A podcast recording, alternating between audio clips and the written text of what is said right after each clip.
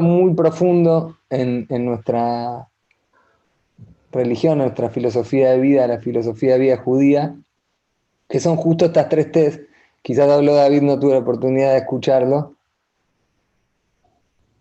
Que nuestros sabios nos enseñan que a través de la tefila, la teyubá y la tefila, la teyubá y la acá. podemos revertir decretos muy adversos. De hecho, la recomendación de cualquier rabino es, gracias David Carolina en el mensaje, la, la, recomendación de cualquier rabino o cualquier persona espiritual de nuestra religión frente a algún problema es que con estas tres herramientas que Dios nos regaló, tenemos la capacidad de revertir situaciones límites.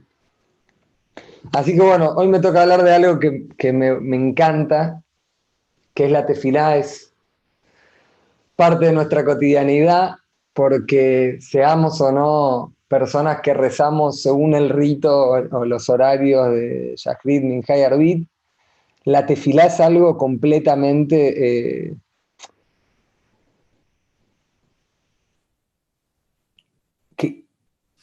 interno y elemental ser humano.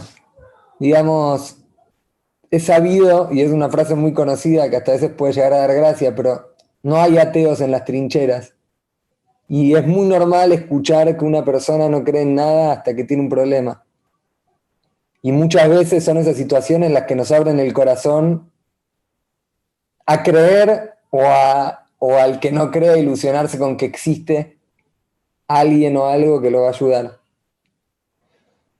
Nosotros como, como judíos tenemos esta sabiduría milenaria y tenemos todo el bagaje de nuestros patriarcas y de todas las personas relevantes que hubo en la historia que nos mostraron el alcance que tiene esta... Yo, yo lo definiría como una llave para abrir para manejar nuestra vida y el mundo. Digo, tenemos la capacidad a través de la tefilad de conectarnos con el creador del universo. Justo hoy cuando estaba pensando en qué iba a decir, decía, ¿qué pasaría si alguno de nosotros vienen y nos dicen, tenés una reunión con el presidente de Estados Unidos? Vamos a poner a alguien que sea... Me imagino que la reacción de cualquier persona normal sería decir, bueno, justo Estados Unidos quizás no es el, presidente más agradable para todos, pero estoy hablando de una persona con poder.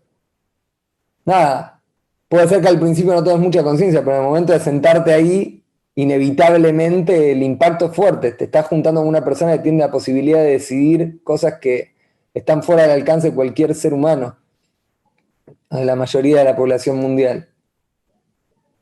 Por otro lado, a veces pienso y digo, nosotros tenemos la capacidad a través de la tefilá de conectarnos con el creador del universo, de abrirle nuestro corazón, de pedirle lo que queremos, de contarle cómo estamos, de conectarnos con él como si fuera nuestro amigo o como lo que realmente es, que es nuestro, nuestro papá.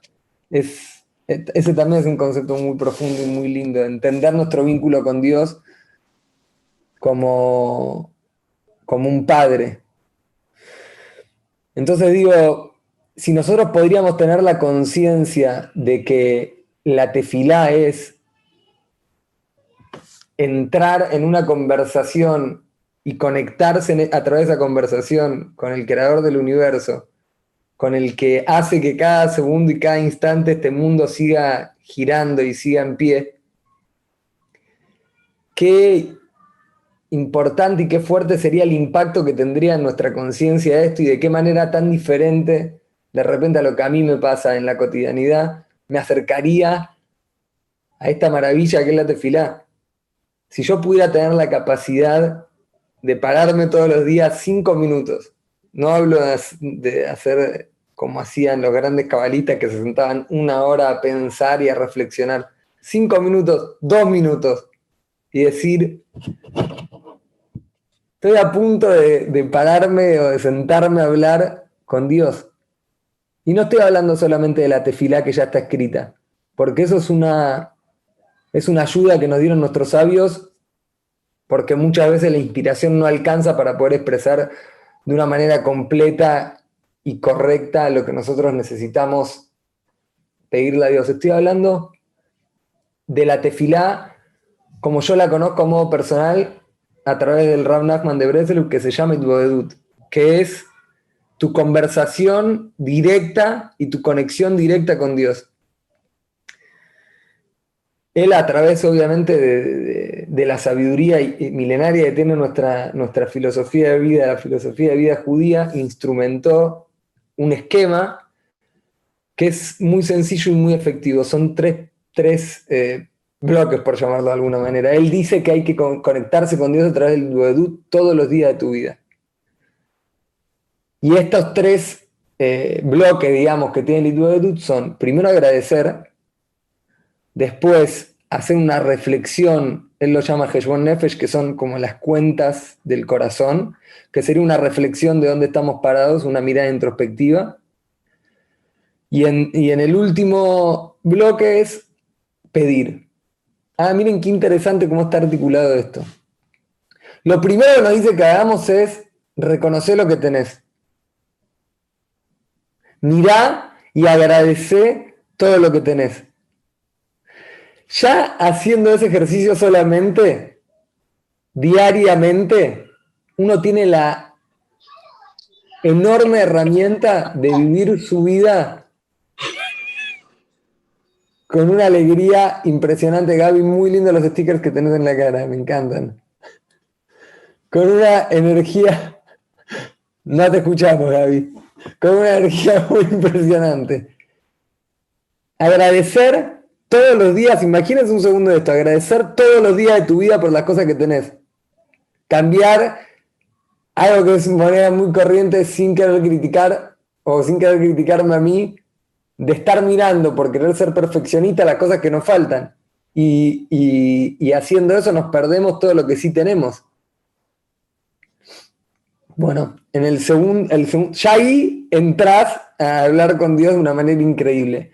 En la segunda parte, que él habla del Heshbon Nefesh o esta cuenta del corazón, digamos, que es la reflexión de dónde estamos parados, el, el punto no es decir, no, eh, hice esto, hice lo otro, y empezar a autoflagelarte. De hecho, toda la filosofía Breslev está en contra de eso. El objetivo ahí es entender justamente dónde estamos parados. Y de esa manera uno puede crear el recipiente a donde va a recibir. ¿Qué significa esto? No quiero entrar en terminologías medias extrañas, pero hoy justamente hablaba de esto con mi mujer en cualquier relación interpersonal que uno necesita a alguien de otra persona, o en cualquier eh, relación que se puedan imaginar entre empresas, en lo que sea, cuando uno necesita algo que el otro se lo puede brindar, lo primero que tiene que hacer uno es saber dónde está parado y qué es lo que necesita del otro. Si uno no hace ese mínimo trabajo, es imposible poder establecer una relación efectiva entre las dos partes. Entonces, la segunda parte es esto, es poder entender qué es lo que necesito, dónde estoy parado y hacer una breve eh, observación de mi vida. ¿Qué es lo que hice bien? ¿Qué es lo que no hice bien? ¿Qué es lo que me gustaría cambiar? Etcétera, etcétera, etcétera. Una vez que hicimos este trabajo y pudimos crear el recipiente para poder recibir, recién ahí tenemos la capacidad de pedir. Recién ahí tenemos la capacidad de entender qué es lo que necesitamos. Y ojo, porque acá viene algo que es muy importante. No estamos hablando con, em, una persona que, a ver, es nuestro esclavo. Y le decimos, yo quiero esto, esto, esto, esto, esto, y vos me lo tenés que dar. Eh, no, ¿y cómo? Estuve haciéndote filada, estuve pidiéndole a Dios, hice tu debut. No sé, lo trae lo escuché a la lejos de que estuve haciendo tu debut durante dos meses. Pero no me mandaron la Ferrari que pedí. No. Está bien que este es un ejemplo estúpido, pero pasa con cosas mucho más elementales. Hay que entender primero que no tenemos la, la mm, perspectiva necesaria para entender realmente qué es lo que necesitamos. Muchas veces podemos pensar que necesitamos algo y que realmente eso no sea lo mejor para nosotros. Como padre es muy sencillo ver eso. ¿Y cuántas veces como hijo pedimos cosas que después nos dimos cuenta que eran taradeces y que no nos servían para nada? Entonces, entendiendo la relación que nosotros tenemos con Dios, como un hijo con un padre, podemos ver a las claras que muchas veces podemos estar equivocados. Entonces, a la hora de pedir, tengamos esa humildad de conectarnos con Él entendiendo, primero que existe la posibilidad de que la respuesta sea no. Y que muchas veces no importa qué tan fuerte rezaste o cuánto tiempo le dedicaste. Quizás estás pidiendo lo que no es lo indicado para vos. Miren, haciendo también un repaso, me hicieron estudiar y me encantó igual hablar de este tema porque tuve que mirar sobre la tefilá, que para mí es lo máximo. En un momento la Torah habla de que a Moshe no se le permitió entrar a Israel a Moshe no se le permitió entrar a Israel. Moshe, que fue la persona a través de la cual salimos de Egipto, que se jugó la vida con el faraón, que se jugó la vida con nosotros mismos porque más de una vez nos rebelamos contra él, que se jugó la vida con Dios también, porque tiró las tablas con tal de no incriminarnos a nosotros. Bueno, no tenemos, yo no tengo manera de entender lo grande que era él. No lo dejaron entrar a Israel. ¿Se imaginan si hizo tefilado o no Moshe a Dios? Dice la Torá que Moshe es el profeta más grande que existió y que va a existir en la historia, y que no va a haber nadie como él. Moshe rezó tanto, pero tanto, tanto, tanto a Dios que Dios le dijo, no me pidas más. No me pidas más porque dicen los comentaristas como que si me seguís pidiendo te lo voy a tener que dar. Y no te lo, y no te, no te lo tengo que dar. Miren, pues la Torah es muy muy, muy santa y, cada palabra que hay y cada letra que hay en la Torah es sagrada. La palabra que usa la la, em, para hablar de cómo Moshe le pidió a, Dios se llama Baet Hanan. Y Baet Hanan significa y supliqué. Esto nos puede llegar a servir un poco para entender de qué se trata y cuál es la manera en la que nos tenemos que acercar a Dios cuando le queremos pedir algo. Moshe le suplicó a Dios, una persona que le suplica a otra. Bien que obviamente Dios no es una persona, pero cuando nosotros suplicamos, ¿qué estamos haciendo? Estamos dando por sentado que lo que estamos pidiendo no nos lo merecemos.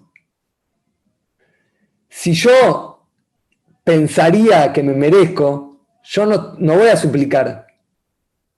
Yo me voy a quejar, voy, voy a gritar, voy a patalear.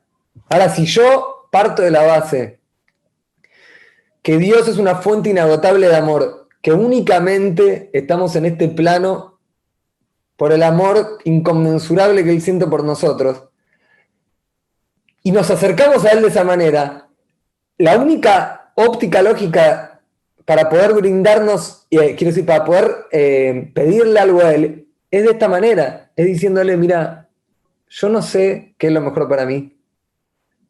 No sé ni una milésima parte de lo que vos sabés. Pero lo único que sé es que pienso que esto es lo que, es lo que a mí me conviene. Entonces, te pido por favor que si es lo mejor para mí, me lo des. Y que si no es lo mejor para mí, me ayudes a poder aceptar que esto no es lo que tiene que ser. Pero de vuelta, entender el concepto de que nosotros no le ordenamos cosas a Dios. Nosotros nos acercamos a Él con total humildad a pedirle que nos ayude en momentos de adversidad. Nosotros en nuestra Torah tenemos la historia de los, de los patriarcas y después en el, en el o sea, en lo que le siga, en lo que sigue la Torah, tenemos historias de muchos personajes eh, muy célebres. Y hay algo muy interesante con respecto a la tefila. La tefila muchas veces, te diría en la mayoría de los casos, y en mi vida no es la excepción, es más fuerte y más comprometida cuando hay momentos de, angustia o de dolor o de dificultad. Muchas veces nos brindamos con el corazón de lleno a la tefilá y a Dios cuando estamos pasando un momento de angustia. Y yo hubo momentos en mi vida en los que cometí el error de pensar que eso era algo malo. Y decía, loco, ¿por qué no me puedo acercar a Dios también con la misma efervescencia en un día normal? Porque sí me pasaba de repente que si las cosas estaban espectacularmente bien, me, me nacía agradecer. Pero de repente en la cotidianidad mi tefilá era rutinaria, vamos a llamarla. Miren, para consuelo de los que les pasa lo mismo, les voy a nombrar algunas, algunas personas más o menos grosas que le pasó lo mismo. Abraham vino cuando hizo tefilá para tener hijos. Sara y Menú, la mujer de Abraham. Itzhak, sus mujeres. Jacob y sus mujeres. Todos, todos los, los todos nuestros patriarcas y nuestras matriarcas tuvieron vidas de mucha, mucha, mucha entrega a través del dolor y de las dificultades. Es un concepto profundo y, cuesta internalizarlo porque cuando uno está atravesando un momento de dolor, es difícil entender que detrás de eso haya algo bueno. Pero si nosotros podemos, a través de la tefilá, convertir ese dolor en un canal de conexión con Dios, yo les aseguro que vamos a cambiar todo ese mal por algo maravilloso. Imagínense que el resultado de una experiencia dura o triste sea estar más conectado y con más conciencia y, y, con más entrega a Dios, que en definitiva la entrega a Dios tiene que partir inevitablemente primero de una entrega y una, que era lo que hablábamos antes, una introspección sobre nosotros mismos, porque es imposible brindarse a otro si no hay antes primero una entrega en lo personal. Entonces, primera herramienta maravillosa que tiene la tefilá es entender que, que puede ser un convertidor, un transformador de situaciones de angustia en una conexión profunda con Dios. Segundo, segundo, segunda herramienta o segunda característica maravillosa que tiene la tefilá es que nos invita a poder ver todas las cosas que tenemos como dije antes, cuando uno está en, posición de, agradecer, hay que hacer un ejercicio básico que es reflexionar sobre lo que tenemos. A mí muchas veces cuando hago Iduadut, lo único que hago es agradecer. Y es impresionante el efecto que tiene en el humor de una persona ponerse a reflexionar sobre lo que tenemos. Y agradecer. Y entender que lo que tenemos es un regalo y que a veces, volviendo un poco a este concepto de que Dios no es nuestro esclavo, decimos, no, pero ¿cómo? Era lo que hablábamos antes, antes que empiece la charla con Ari. Yo, yo tengo que tener salud, porque que tenga salud es lo normal. Yo tengo que poder salir de mi casa todo el tiempo que quiero. Yo tengo que poder ir a trabajar. Yo tengo que no sé qué. Bueno, vemos lamentablemente que hoy, dadas las circunstancias, no es tan normal y que en un segundo, con algo que no tenemos ni la capacidad de ver, se transforma todo de una manera vertiginosa y tremenda. Entonces, esto de agradecer, inclusive en momentos difíciles como los que venimos atravesando, nos permite aferrarnos a las cosas buenas que tenemos y no estar mirando o dando por sentado todo lo que tenemos como algo normal y lógico. Esto mismo pasa con la tefilá. Yo cuando estaba repasando un poco eh, libros, leí algo que me volvió loco. Hay un concepto de rezar para rezar. ¿Alguna vez imaginaron eso? O sea, una persona se sienta y se pone a rezar para poder rezar. Pero ¿saben qué pasa? Parece loco cuando uno lo dice, pero no es tan loco si lo pensamos un minuto. Una cosa es pararse con un libro en la mano y leer las letras que hay en el libro. Eso técnicamente puede ser llamado rezo. Y otra cosa completamente diferente es estar en ese lugar y en ese momento entregado y con conciencia de lo que estás haciendo. Entonces, cuando uno reza para poder rezar, en realidad lo que está haciendo es poder entrar y poder eh, conectar con, la, con ese regalo maravilloso que nos dieron de poder establecer una conversación con el creador del universo, entregarse a él y abrirle tu corazón. Si nosotros pudiéramos todos los días de nuestra vida dedicarle, como dice el Rab Nachman, él habla de, de, mucho tiempo para mí, él habla de una hora, o sea, no es que habla de mucho tiempo, yo no puedo, hoy por hoy no estoy en ese nivel, pero cinco minutos, diez minutos, con esta eh, división de las, que, de las que le hablé de, de primero agradecer, después reflexionar dónde estamos parados y después pedir.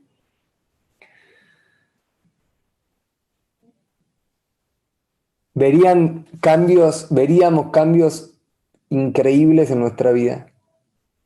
Veríamos cómo nuestra vida se va transformando día a día. Hay algo muy fuerte en, los, en Yamim Noraín, que es básicamente lo que sucede primero en, en Rosh y después en Kippur un Rosh Hashanah hace un balance. De repente, algunos nos cuesta menos hacer el balance en el, 31 de diciembre, lamentablemente, porque es el fin del año calendario.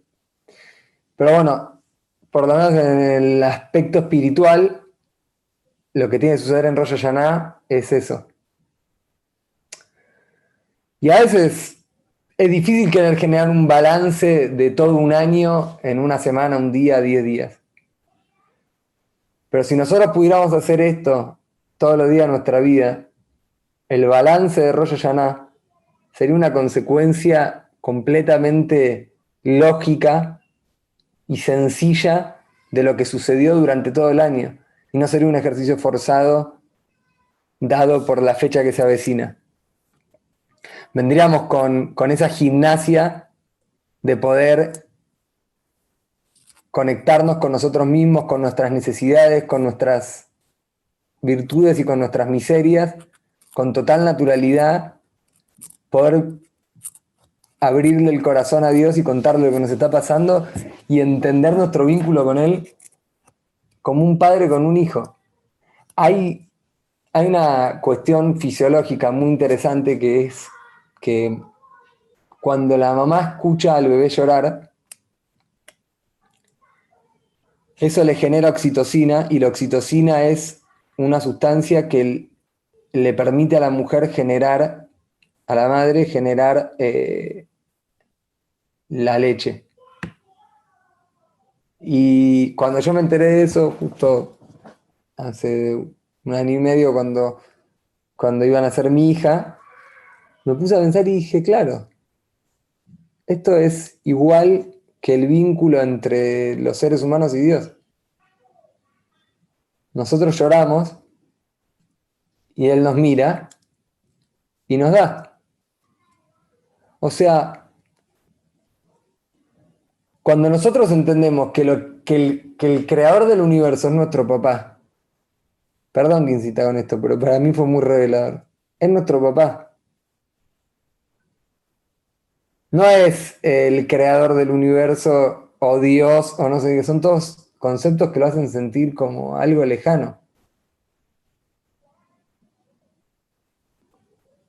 Puede sonar cursi, pero es nuestro papá y nos ama profundamente y nos da todo lo que tenemos, mucho más de lo que nos merecemos en muchos casos, por lo menos en mi caso. Y, y es increíble porque tenemos este privilegio de que nuestro papá es el creador del universo, de que quiera recibir nuestros rezos, y sin embargo muchas veces, naturalmente, decimos, la verdad que me da fiaca rezar. No tengo ganas. No, no tengo tiempo, la verdad. Eh, Nada, hoy usé el teléfono nada más seis horas. Necesito chequear Instagram de vuelta. Flaco, dedícale cinco minutos a, conectarte con, la fuente de vida, con, con, lo más grandioso que hay en el universo. Que no es solo eso, encima es una fuente de amor inagotable que lo único que quiere es escuchar para poder darte. Conectate con él. ¿Cómo se llama? Eh, las partidas de nacimiento. Gracias, Ari. Una vez que, tenemos conciencia de todo esto que estamos hablando y podemos valorar lo que es el privilegio de poder acercarnos a Dios y entregar de nuestro corazón y poder pedirle todo lo que necesitamos, entramos en, esta eh, dinámica, que es lo que me gustaría lograr por lo menos mínimamente, de valorar este regalo hermoso que tenemos que es la tefila. Piensen que hay gente que pasa por el mundo que vive toda su vida y que atraviesa una vida sin la más mínima conexión con, Dios. Y la verdad que yo me pongo a pensar en eso y digo, qué vida difícil. Muchas veces yo escucho que, que tener una vida de acuerdo a la Torá es eh, restrictiva o que pone trabas o que te saca libertades. Y hay, hay mucha...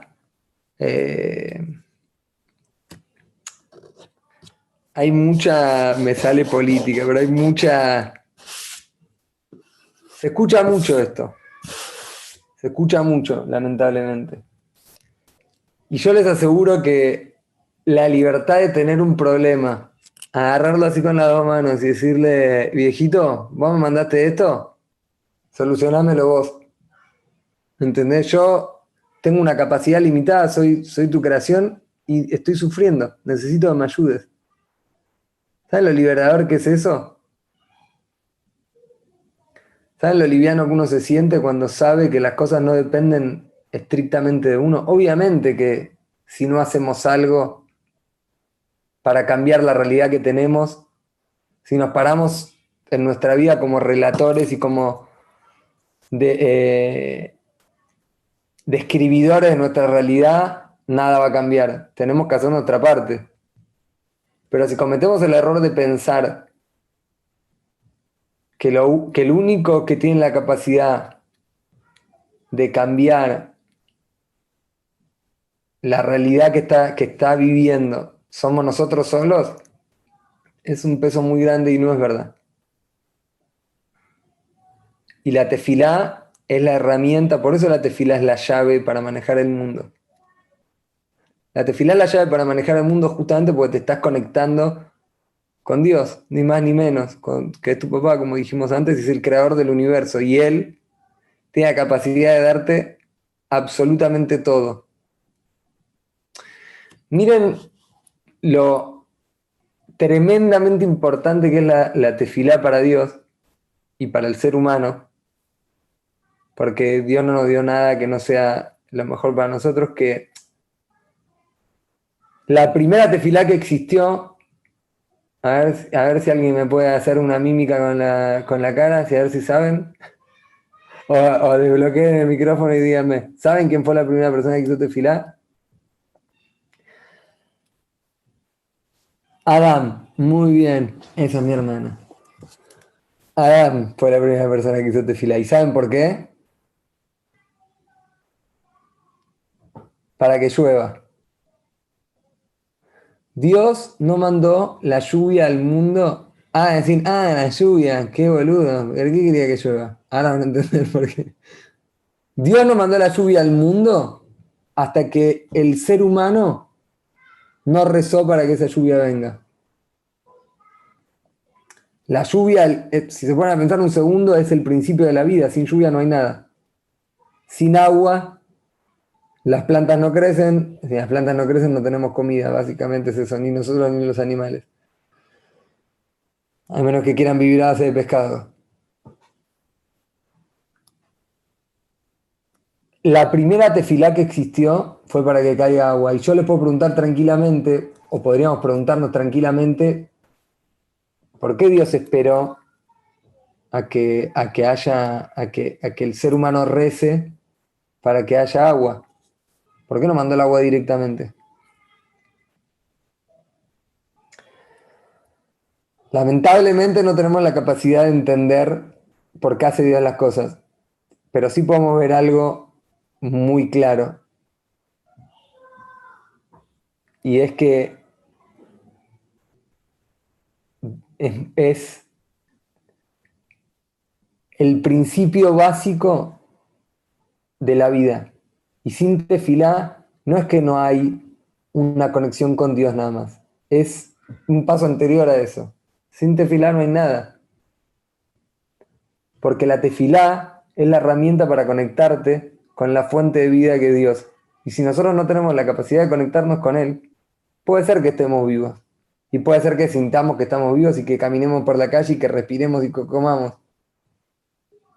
Pero yo les aseguro que no es la vida, no es ni parecida a la vida que se puede vivir con una conexión sincera y profunda con Dios. Y la herramienta básica de cualquier relación es la comunicación. Si no hay comunicación no hay nada. Es uno de los pilares. Muchas veces se escucha decir que no, el amor, el amor, el amor. Sí, el amor es fundamental, pero si no hay comunicación, ¿cuántas veces escuchamos de, gente que se ama profundamente pero que no puede llegarle al otro? Obviamente que el, amor es un prerequisito, pero si yo no tengo del otro una persona que, me explique qué es, qué es lo que quiere, que se comunique conmigo de su corazón y que se acerque a mí con sinceridad y, de una manera eh, amorosa y contemplativa y, quiera construir conmigo a través del diálogo algo, es imposible. Pensemos esto, como dije antes, en una relación entre un hijo y un padre. Y pensemos esto, pensemos un minuto lo que es cuando un hijo, Dios no lo permita, se aleja de su papá. Pensemos un poco más, un hijo que no le habla a su papá. Y ahora pongámonos a pensar un segundo en, perspectiva lo que es el sentimiento de Dios que dice, tengo mi hijo Alejo ahí, que lo amo y que estoy desesperado porque me diga qué es lo que necesita para poder ayudarlo. Y él no tiene, no tiene la capacidad ni siquiera de hablarme. No se acerca a mí, ni siquiera me explica qué es lo que le pasa. Suena triste, ¿no? Es triste. Pero lo importante no es que es triste esto, lo importante es que tenemos a la mano de una manera muy sencilla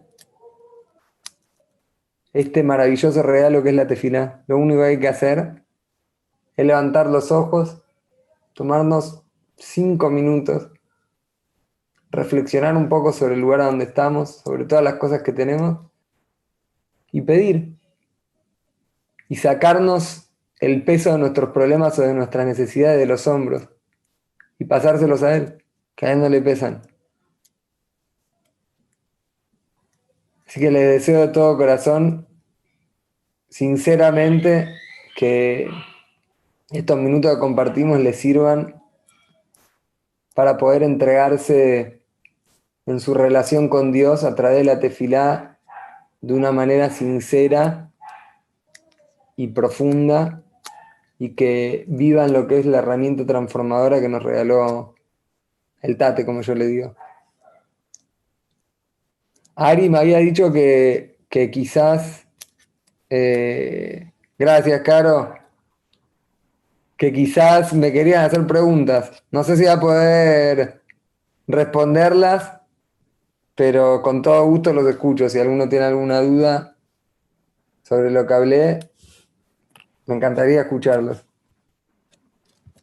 Gracias, Alejo. Muchas gracias. La verdad que sí, antes de terminar, obvio, la idea es compartir algunas preguntas, porque también de, las preguntas a veces salen muy buenas reflexiones y la pregunta de uno puede ser de varios.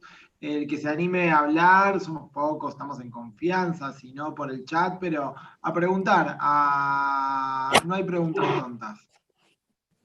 Lo que sea. Yo llegué tarde, pero gustaría hacer una pregunta por ahí ya lo dijiste, por eso digo que llegué tarde. Yo, bueno, no, no, rezo mucho, no sé leer en hebreo, no me sale, no estoy tan conectada. Eh, y nada, quería saber si de cualquier manera, en cualquier momento, en cualquier lugar, que no sea un baño, se puede hablar con el tate, como le decís vos. No solo, excelente pregunta, gracias Delphi, ella es mi hermana, esto estaba arreglado. Le dije que me pregunte si me olvidaba de algo, gracias. No, mentira. Eh, Perdón, no escuché, la puedes repetir, pero justo me llamaron. Sí, preguntó, preguntó si eh, ella dijo que no, que no leía en hebreo bien, ¿no? Y que quería saber si se puede rezar en cualquier momento fuera de un baño y en cualquier lugar eh, hablar del Tate, ¿no? ¿Dijiste eso, Delphi? Sí. Seguro que sí. De hecho, antiguamente, antes las tefilot no eran de la manera que, estamos acostumbrados a hacerlas ahora. Antes las tefilot eran completamente distintas y tenían un nivel de espontaneidad eh, muy, muy, muy grosso. Es decir, cada uno iba y se acercaba a... No quiero, no quiero equivocarme, pero creo que había, en ese momento había profetas y uno se acercaba y pedía qué tefilá o qué corbán o de qué manera tenía que hacer para poder eh, tratar el tema que estaba teniendo. Hoy, lamentablemente, no los tenemos, entonces nuestro, nuestra mayor herramienta para poder acercarnos a Dios es la boca. Y hay algo muy importante es mil millones, y de esto me hago cargo, denúncienme con el rabinato, de veces más importante acercarnos a Dios en nuestro idioma si entendemos lo que decimos, inclusive sin leer ningún libro, que está repitiendo como un loro cosas que no entendemos. Obviamente que en un mundo ideal lo mejor es entender lo que decimos y decir los textos que, que no fueron indicados. Pero si uno sabe realmente que no está en, esa etapa, lo primero que hay que hacer es abrir el corazón, porque lo dice en la tefilá de, Yom Kippur, yo no quiero que vengan a mí con un corazón cerrado y que vengan a, abrir la boca como, como loros. Vengan acá y muéstrenme realmente lo que les está pasando.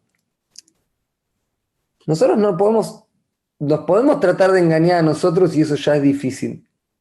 Pero engañar a Dios es una tarea imposible. Ni se gaten en hacerlo. O sea, 100% Delphi. Pero ha respondido a tu pregunta, pero 100%. Y para mí, en lo personal, hasta que uno entienda realmente cómo es la tefilá, lo mejor que puedes hacer es abrirle tu corazón a Dios en cualquier momento. Y pasa mucho con las mujeres que tienen una capacidad de conexión mucho más inmediata como que el hombre a veces, esta es mi experiencia personal con mi mujer, no, voy a generalizar porque no sé cómo, cómo, son todas las mujeres, pero yo muchas veces hablaba con mi mujer y decía, no, porque tu porque me dice, mirá, yo hago Ibadut 24 horas al día, no hay un minuto de mi día que no me pase algo y, que no le pida a Jem que me ayude.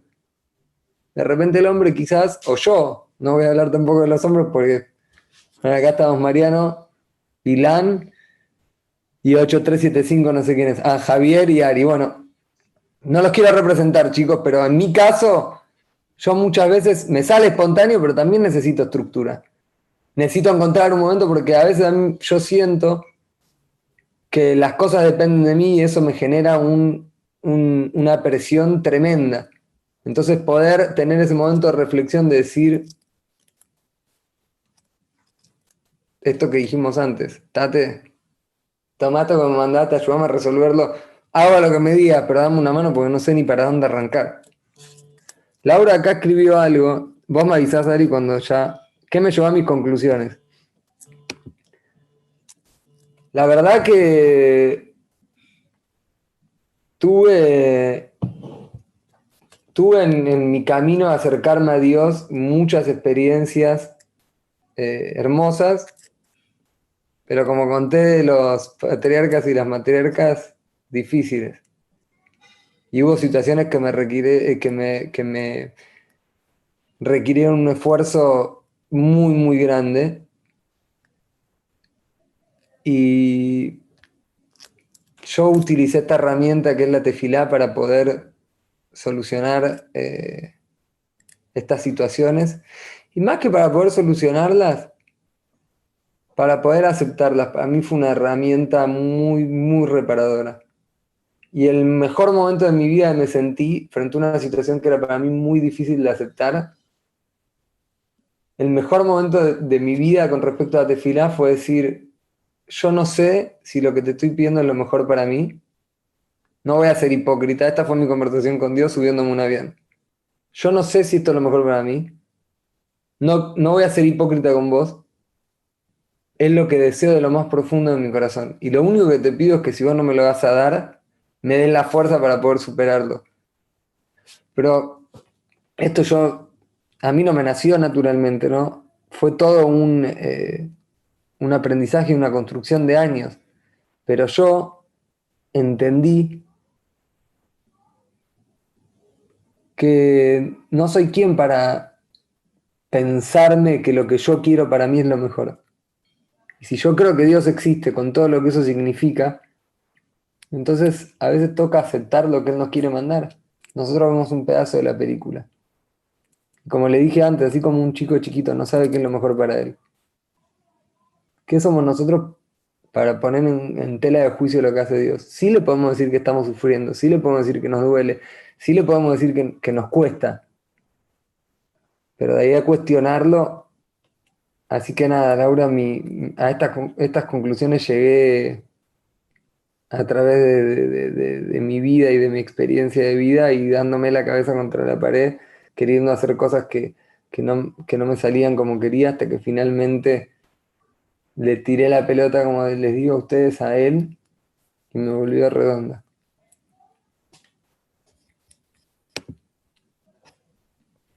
Gracias, Alejo. ¿Hay alguna ¿Alguna pregunta más? La verdad que súper respondida las dos preguntas que surgieron. Tal vez hay alguna pregunta más.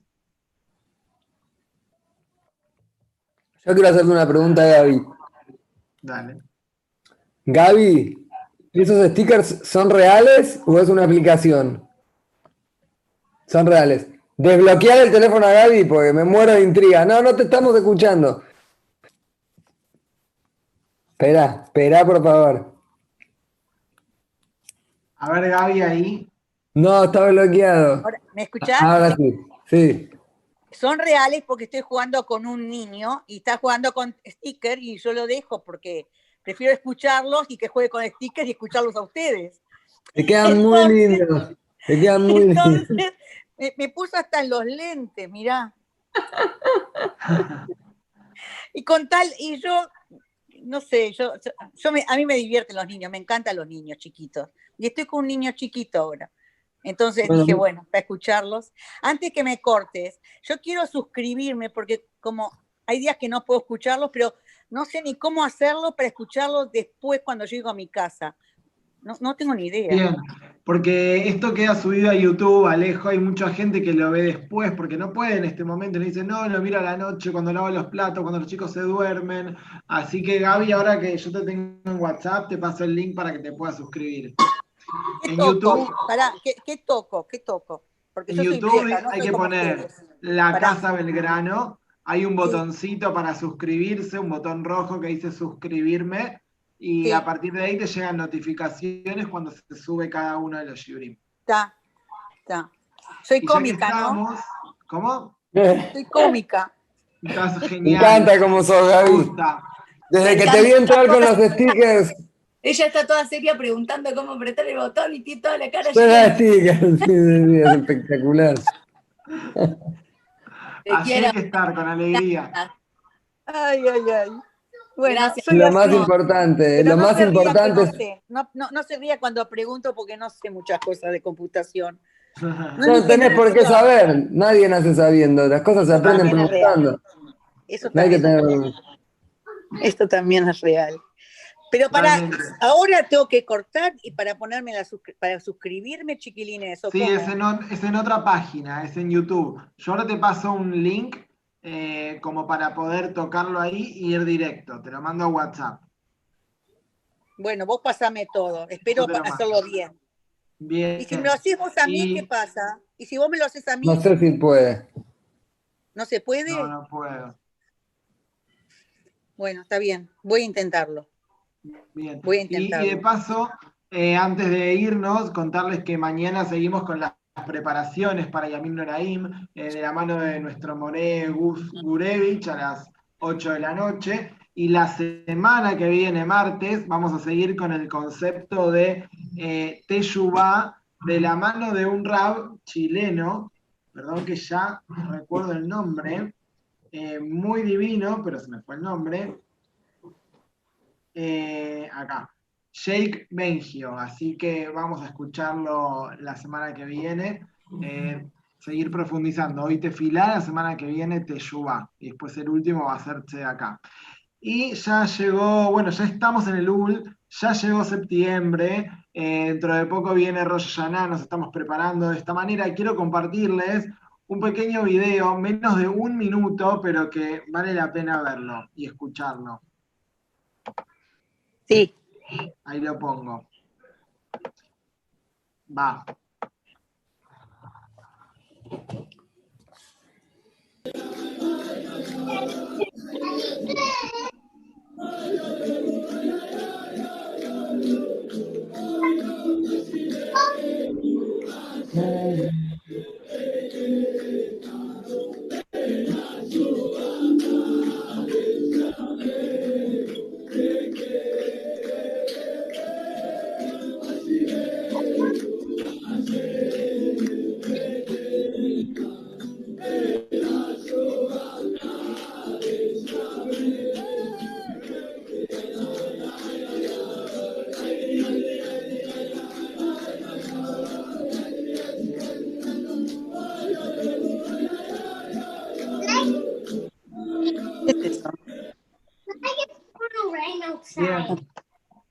Creo que.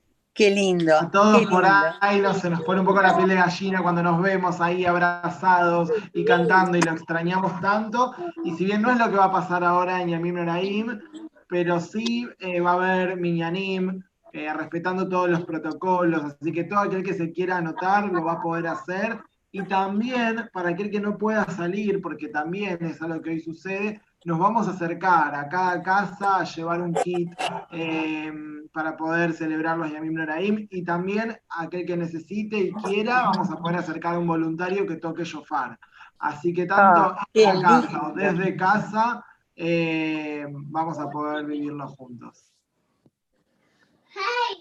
La casa va a tu casa. La casa gracias va a tu casa. Gracias por todo. Gracias, Delphi, gracias, Alejo. Muchas gracias, un placer escucharte. No, gracias. inspirador. Gracias por darme la posibilidad de, hablar, me encanta. Cuando quieran, ya saben. No estés bien. Chao. Gracias, un gran amigo de la casa. Hasta mañana, Laila Top. Laila, Top. Mándeme el coso. sí, ahora te lo mando. Mandá el coso a Gaby, Ari. Ya lo mando. Favor. Gracias. Chao, Gaby.